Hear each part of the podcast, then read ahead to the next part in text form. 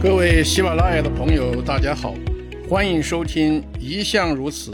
向松做经济热点透视。我是大家的老朋友向松做。今天我来跟大家谈一谈居民储蓄存款增加的事儿。中国人民银行发布的数据啊，说上半年整个住户的存款增加了十点三三万亿，这是个啥概念呢？我们可以比较一下，在去年上半年，住户存款增加只有七点四五万亿；二零二零年的上半年，住户存款增加是八点三三万亿；二零一九年上半年，住户存款增加是六点八二万亿。那也就是说，今年上半年，居民，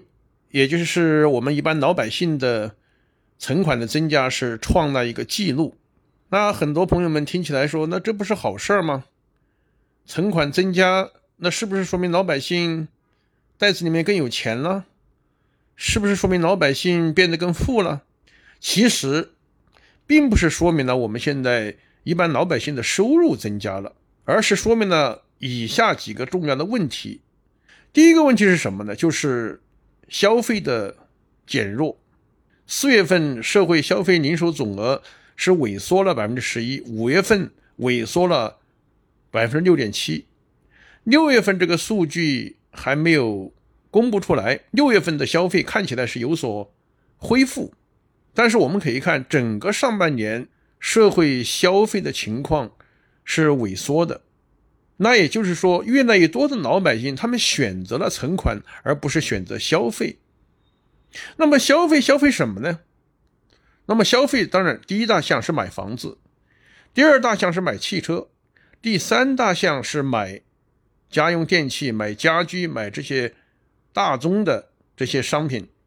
那当然了，还有旅游、还有医疗、还有教育、还有等等衣食住行等等，这些都算在消费。实际上我们可以看到，上半年好几个月的时间，相当一部分老百姓是没有办法出去消费的。所以存款的增加，它说明的第一个问题是消费的减弱。那么消费的减弱，这当然不是一个好的消息。原因很简单，我们可以看到，现在房子卖的不是太理想，特别是在前五个月，六月份有所复苏。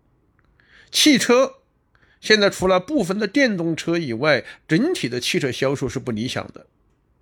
手机呢，手机的销售也不太理想。我前一段时间碰到一个著名的手机厂商的负责人，他们告诉我，他说现在一般人更换手机的周期已经长达二十七个月，以前最短的时候是九个月，也就是九个月大家就会换一部手机，现在这个时间已经到二十七个月，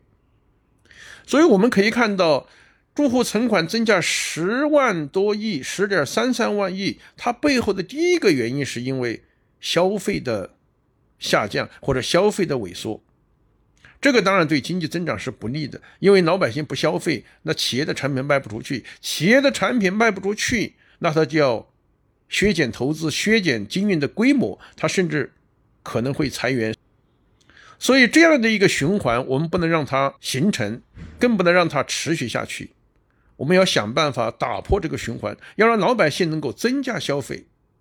那么增加消费，现在当然想了一些办法。一个是国家层面出台的一些政策，比如说对汽车销售可能会减免一些税费，比如说现在有些地方在考虑增加补贴，住房消费的补贴，或者叫住房消费券，还有一些地方可能在考虑增加其他的一些消费券。那么通过这个消费补贴，通过消费券的方式，可以刺激一部分消费。那么第二个呢，就是现在已经开始在考虑，就是对于消费贷。进一步的降低这个利息，通过降低利息的办法，鼓励大家贷款买汽车、买房子或者买其他的大件的商品。消费刺激最重要的办法是要稳定就业，因为只有稳定就业，大家对未来的收入有信心，对未来的收入有保障，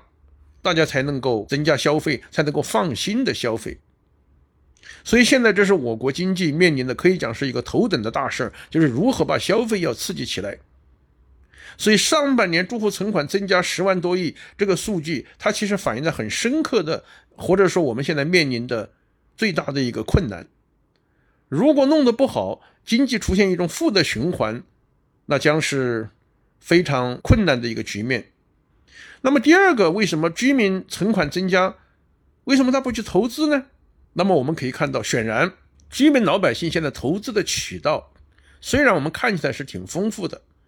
我们现在可以买房子，我们现在可以买股票、买债券，我们可以买其他的很多银行理财的产品等等，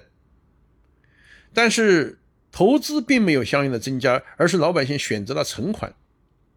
那说明了我们现在资本市场是不太理想的。同时还说明了呢，老百姓现在对于投资买房这个投资渠道也是比较慎重的。他从第二个角度反映了我们现在面临的第二个大的问题，就是如何把中国的股市真正的激活起来，如何通过激活股市把老百姓的资金